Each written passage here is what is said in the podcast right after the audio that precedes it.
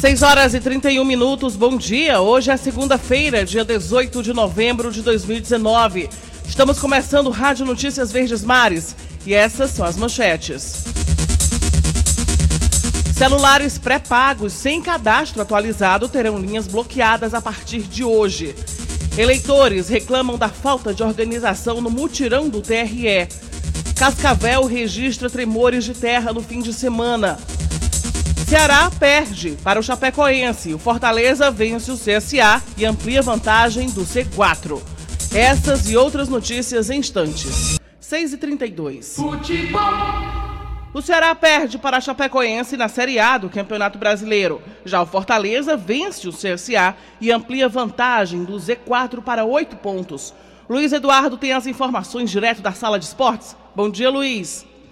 Bom dia. Campeonato Brasileiro da Série A. Fortaleza e Ceará entraram em campo nesse domingo pela 33ª rodada da competição. No Castelão, o Fortaleza venceu o CSA pelo placar de 3 a 0. Juninho, Tinga e Paulão marcaram os gols da equipe do Fortaleza. Já na Arena Condá, Chapecoense 1, Ceará 0. Logo mais à noite, o complemento da 33ª rodada, com o jogo Cruzeiro e o já rebaixado Havaí no estádio Mineirão. Caso o Cruzeiro vença o seu jogo, ele vai ganhar três posições, colocando assim o Fluminense dentro da zona de rebaixamento. Hoje, na zona estão o 17º Cruzeiro, com 35 pontos, 18º CSA com 29, 19º Chapecoense 25 e o Lanterna Havaí já rebaixado com 17 pontos. Fora da zona, o 16º Fluminense tem 35, o 15º Ceará tem 36, 14º Botafogo também com 36. O Fortaleza ocupa a 11ª colocação, tem 42 pontos. Ceará e Fortaleza voltam a campo agora no próximo domingo pela 34ª rodada. 19 horas no Castelão, Ceará e São Paulo. Também às 19 horas do próximo domingo, no Beira Rio, em Porto Alegre, Internacional contra a equipe do Fortaleza. Luiz Eduardo, para a Rádio Verdes Mares. Agora o Wilton Bezerra comenta as partidas. Bom dia, Wilton. Bom dia. O Ceará foi derrotado pela Chapecoense por 1 a 0, não pelos problemas criados pelo time da casa ao colocar um sistema mais defensivo, não foi nada disso. O Ceará perdeu o jogo porque o Ceará jogou mal. Porque o Ceará não levou para Chapecó o espírito de um time que deseja alguma coisa dentro dessa competição. O Ceará foi impotente diante de uma equipe que todo mundo sabe de uma campanha horrorosa na competição. No primeiro tempo, ele teve até as primeiras chegadas, as primeiras oportunidades, mas jamais deixou de ser incomodado pelo time da Chapecoense o Roberto, o Everaldo, enfim, o Henrique Almeida, sempre beliscaram, tiveram oportunidades. O Diogo teve que trabalhar. No segundo tempo, ainda houve um esforço do Ceará de levar o adversário para as cordas, coisa que ele devia ter feito tão logo a bola rolou. Não entendi essa escalação de Chico, honestamente falando. O time não teve criatividade, o time não teve alma, o time não teve força. E na segunda etapa, essa tentativa de colocar o adversário contra a parede, de dominar no último texto de campo, ela foi se esvaindo. Porque o time da Chapecoense botou Campanário e Eduardo, fez duas modificações no segundo tempo, e esses caras fizeram o time crescer. E o time passou a atacar também, a responder ao Ceará, até que Everaldo foi lá e resolveu a parada.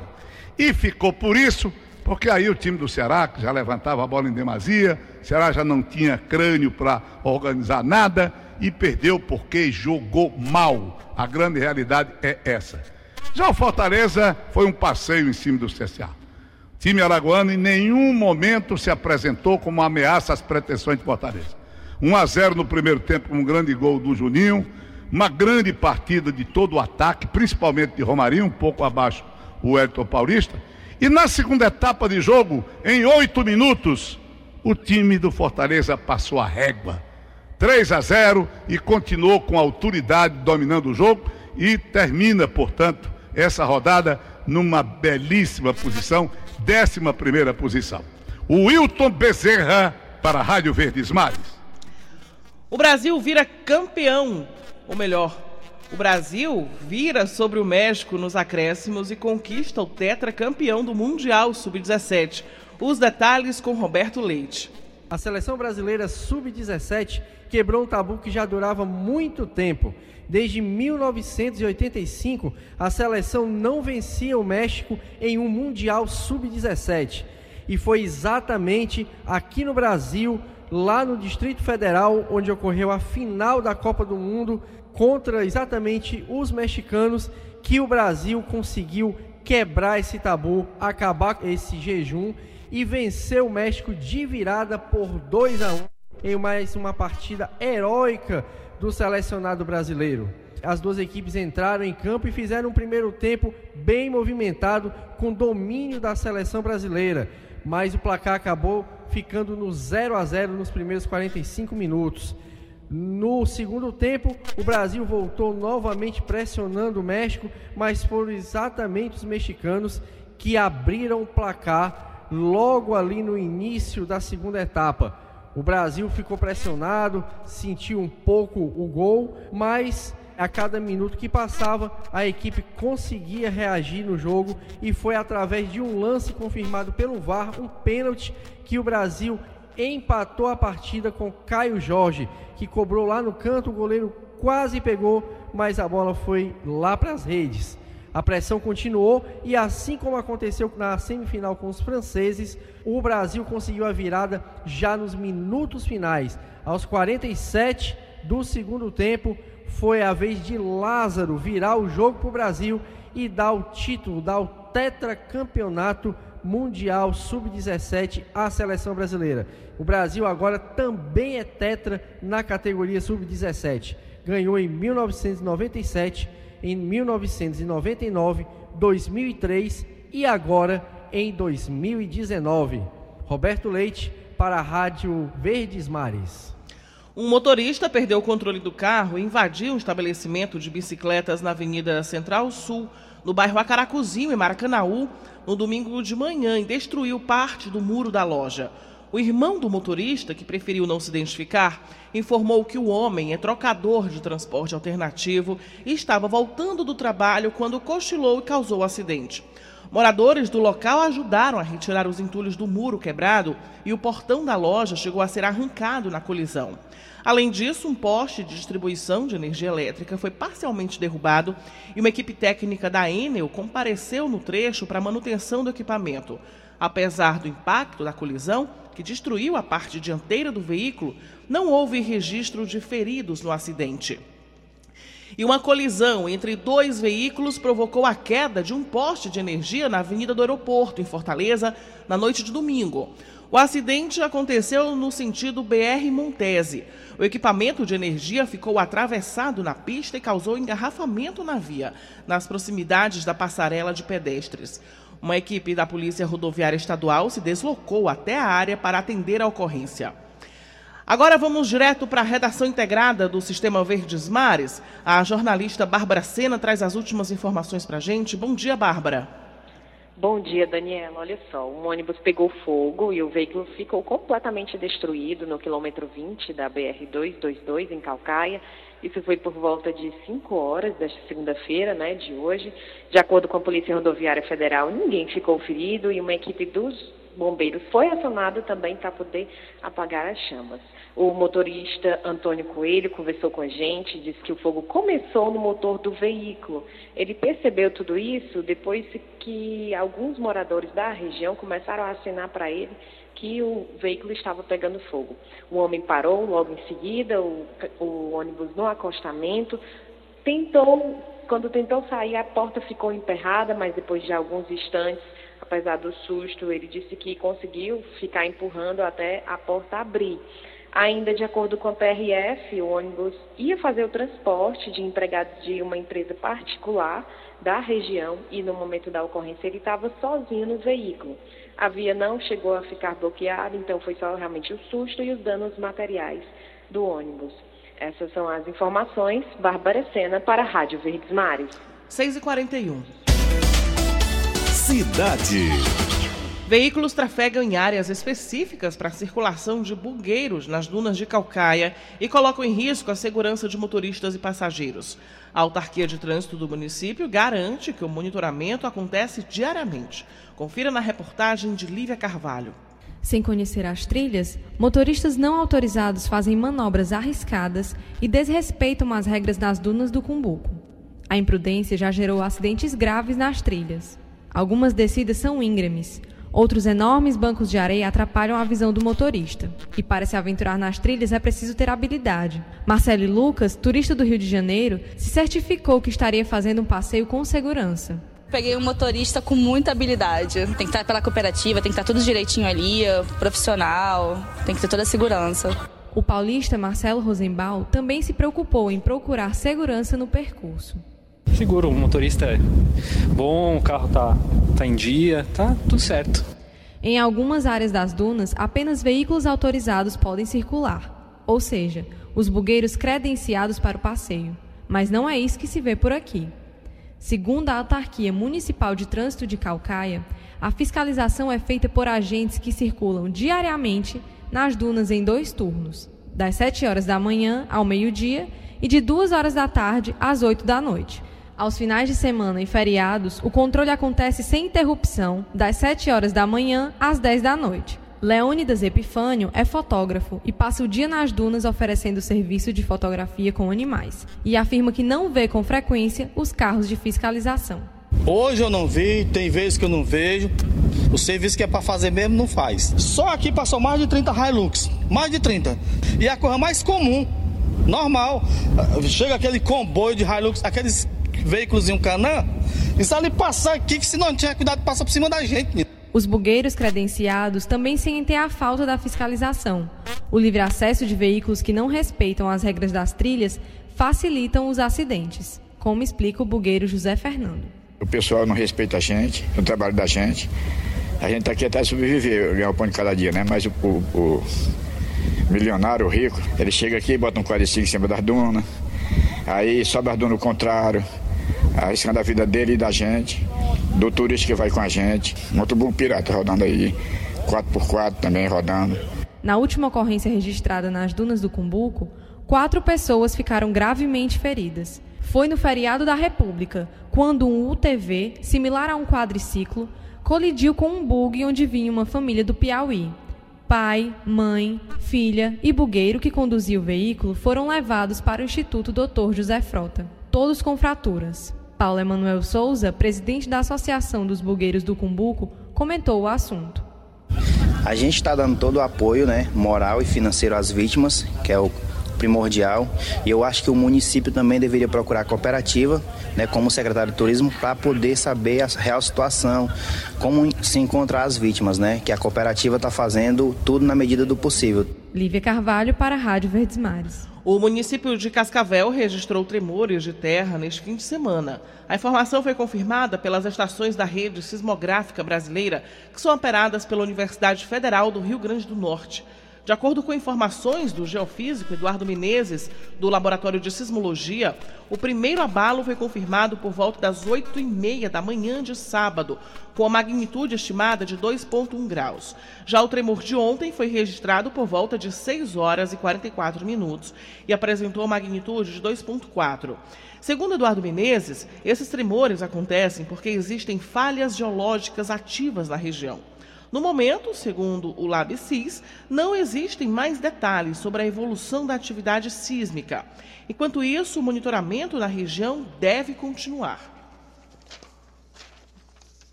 E a rodovia CE 025 vai ficar bloqueada a partir de amanhã, terça-feira, para o içamento das vigas da nova ponte sobre o rio Pacoti.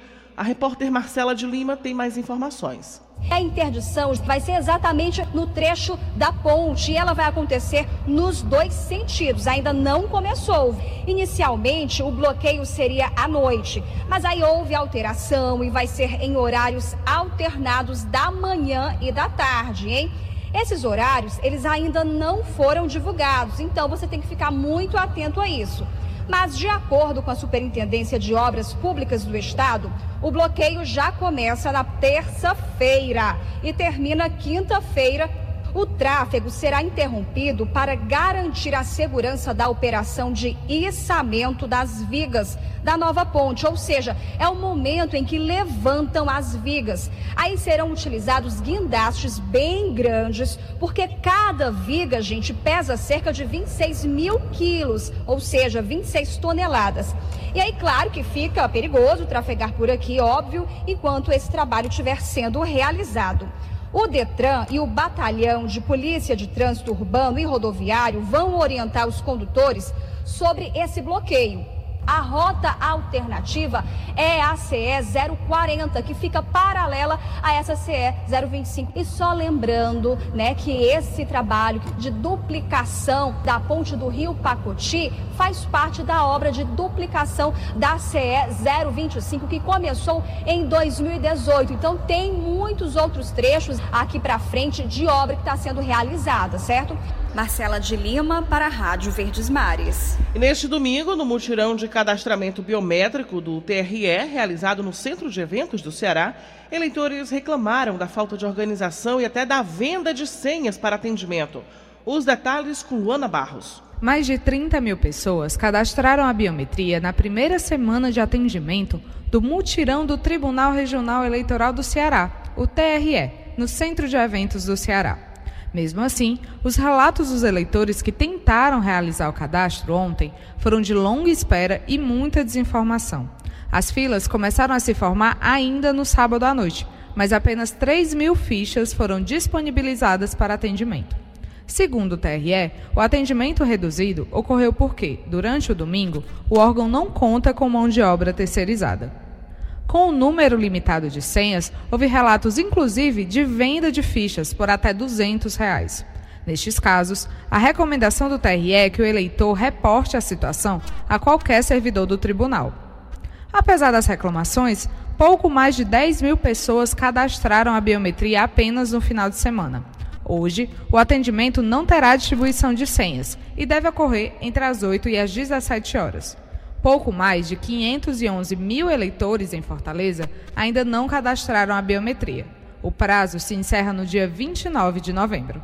Luana Barros, para a Rádio Verdes Mares. A campanha Papai Noel dos Correios deste ano já reúne cerca de 11 mil cartas de crianças da capital e do interior do estado. Os interessados em participar podem enviar os presentes até o dia 11 de dezembro. É o que informa o assessor de comunicação dos Correios e coordenador da campanha, Ricardo Sérgio primeiro passo é procurar uma das agências participantes. Não são todas as unidades de correios. Devido à logística de recebimento dos presentes entrega no endereço das crianças ou nas escolas, nós selecionamos as unidades, são 16 na capital e mais 15 em cidades do interior. Nessas unidades tem uma árvore de Natal com as cartinhas afixadas. Os padrinhos podem escolher, eles leem as cartinhas, todas estão abertas e ele seleciona aquele ou aqueles presentes que ele tem condições de doar. Ele leva essa cartinha e devolve para a unidade de correios de onde ele retirou a cartinha até o dia 11 de dezembro. Cada cartinha tem uma etiqueta autocolante com um número que a gente identifica dentre as 11 mil cartas de quem é aquele presente. Os celulares pré-pagos que não tiverem cadastro atualizado depois de terem recebido notificação das operadoras terão as linhas bloqueadas hoje. Saiba como atualizar seu cadastro com as informações de Antônio Laudenir. O projeto Cadastro Pré-Pago está em sua última fase na campanha de comunicação aos consumidores com cadastros desatualizados. A campanha é realizada pelas operadoras Algar, Claro, Oi, Sercontel, TIM e Vivo e é acompanhada pela Anatel, Agência Nacional de Telecomunicações. O objetivo, segundo a agência, é garantir uma base cadastral correta e atualizada a fim de evitar a ocorrência de fraudes e, assim, ampliar a segurança dos consumidores. Quem tiver a linha pré-paga bloqueada poderá fazer a atualização dos dados cadastrais junto à sua prestadora, por meio dos canais de atendimento como call center e espaço reservado ao consumidor na internet.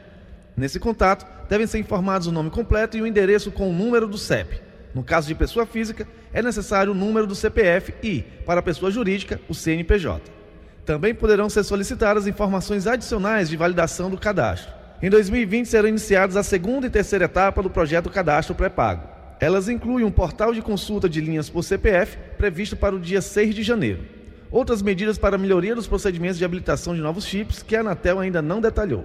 Antônio Laudenir para a Rádio Verdesmari. Manifestantes se reuniram domingo na Praça Portugal para aderir ao movimento Brasil contra Gilmar Mendes, que pede o impeachment do ministro do Supremo Tribunal Federal.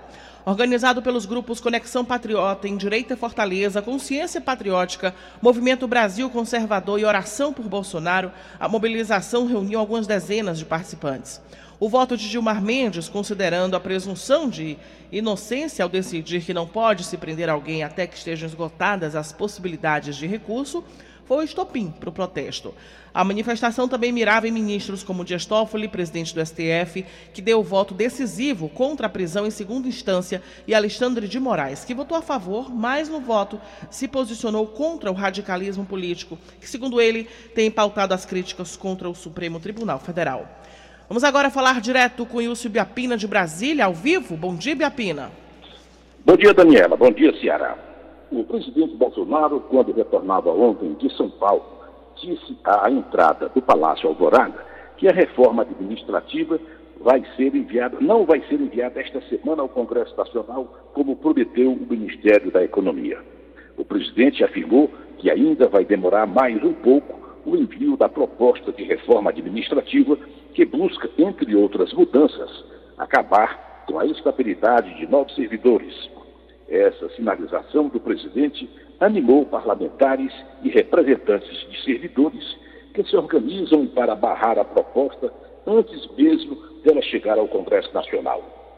No Senado, o senador Davi Alcolumbre marcou para amanhã a votação da PEC paralela que inclui estados e municípios na reforma da Previdência. Quanto à reforma tributária, ela pode ser votada até março do ano que vem na Câmara. Quem disse isso foi o presidente da Câmara. O deputado Rodrigo Maia afirmou que sua intenção é trabalhar esses dois meses, ter o texto pronto até o final do ano e assim que o Congresso seja reaberto, ele quer votar na comissão e até março no plenário. O presidente da Câmara disse ainda acreditar que o Congresso está mais comprometido com o tema e que isso vai facilitar a tramitação. O Rodrigo Maia usou a rede social para dizer que até o final de seu mandato como presidente da Câmara dos Deputados em 2021, não vai pautar nenhuma proposta que resulte em aumento de impostos. Wilson Ibiapina de Brasília para o Rádio Notícias Verdes Mares. 6h56. Economia. E o Ceará tem esta semana quase mil vagas de trabalho disponíveis. As informações com Hugo Renan do Nascimento.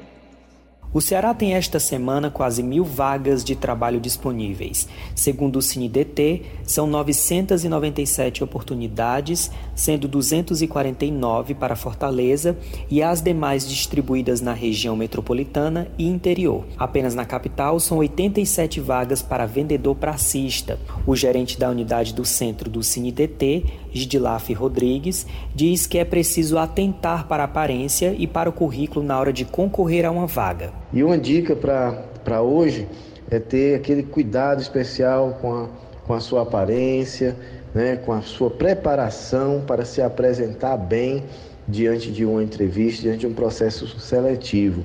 Inclusive, a boa aparência do seu currículo, o zelo, né, a limpeza do seu currículo, aquela folha de papel que vai chegar lá dentro da empresa muito antes de você. Então ela fala muito sobre quem é você. Então, com todo cuidado, vamos nos apresentar bem nos processos seletivos para termos mais sucesso.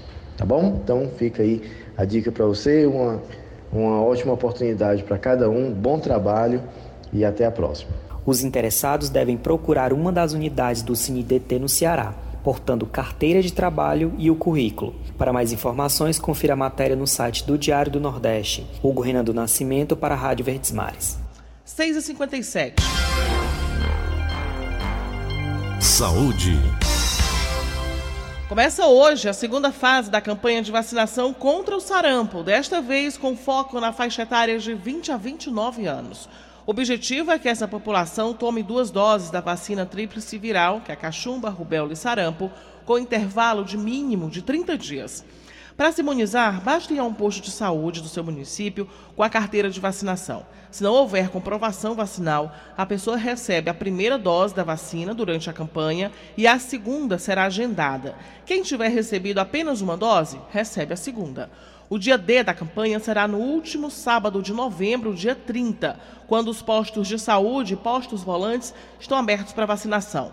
E o câncer de próstata, doença que mata cerca de 42 homens por dia em todo o Brasil, deve se revelar em 2.730 novos casos até o fim deste ano no Ceará.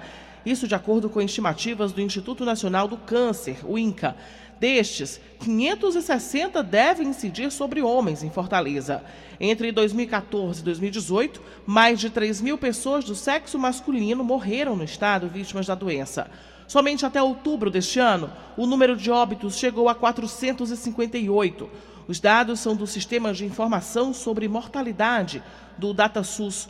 Os números preocupantes reforçam a importância da campanha do Sistema Verdes Mares durante todo o mês, com reportagens e ações que envolvem a população numa reflexão sobre o tema.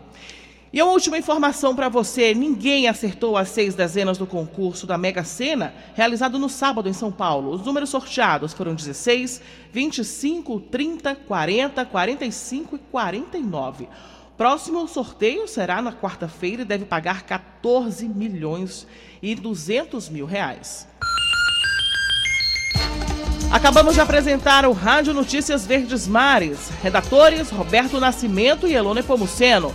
Editora de núcleo Liana Ribeiro, diretor Idelfonso Rodrigues, participação de Wilson Biapina, direto de Brasília, áudio Augusto Assunção, contra regra Linha Mariano. Outras informações acesse verdinha.com.br. Em meu nome, Daniela de Lavor, tenham todos bom dia.